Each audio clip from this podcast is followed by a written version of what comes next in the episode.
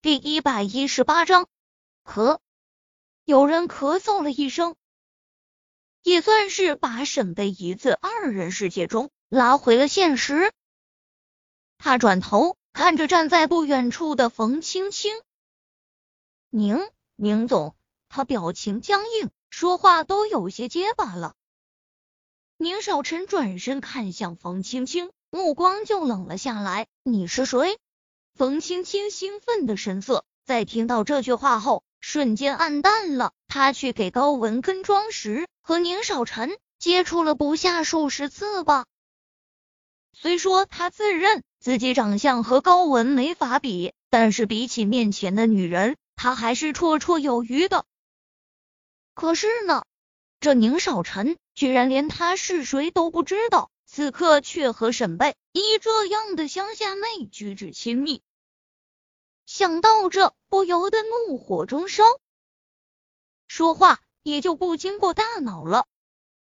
您是高总的未婚夫吧？我是高总公司的职员，我叫冯青青。他话音落，在场的人无不变了脸色。这话很明显的就是告诉了别人，这沈贝依是在和别人的未婚夫调情。显然，沈贝一是没有想到冯青青会把他的身份挑明的。不过呢，如果是在昨天之前，他此刻或许会羞愧的落荒而逃。可是，在经历了差点被人冤枉的要蹲大牢的事件后，他此刻没有愧疚，更没有觉得难为情。他从不认为自己是个什么大好人，他只是认为自己无害人的心。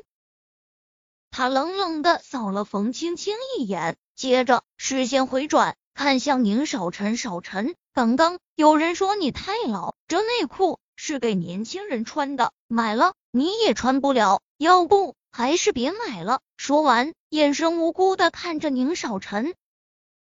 宁少臣在他鼻子上刮了下，转头，眉头拧成一团，眸中的阴寒渐渐浮出。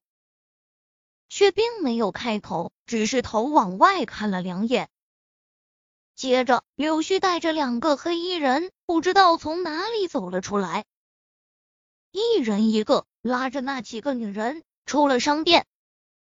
那个女的是我们公司的人，沈贝依提醒道。宁少臣点头，示意柳絮跟上去解决。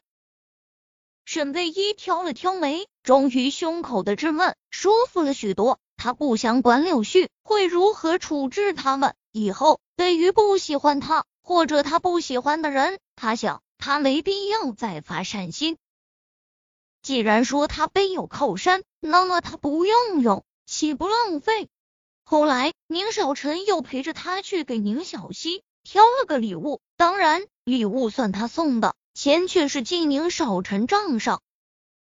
车上，他躺在宁少臣怀里，仰头看着他，问道：“是不是觉得我变坏了？”宁少臣点头，回答的很快：“是。”沈贝一瞪他，手在他腰间用力的掐了下。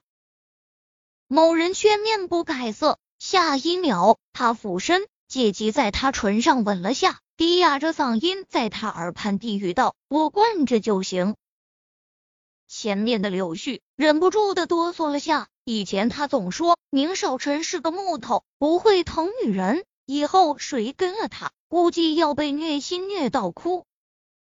如今他才发现，感情人家以前情商太低，只是没遇到对的人。这撩女人的本事，就连他这情场老手也甘拜下风。带着他和柳絮一起去吃了饭后，宁少臣让柳絮去宁宅把宁小溪带过来，就带着沈贝一回了他住的地方。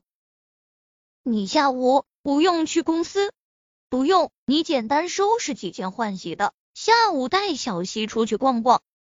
宁少臣坐在沙发上，回头对着洗完手出来的沈贝一说道。沈贝一明显愣了，过年了。你不用和家里人一起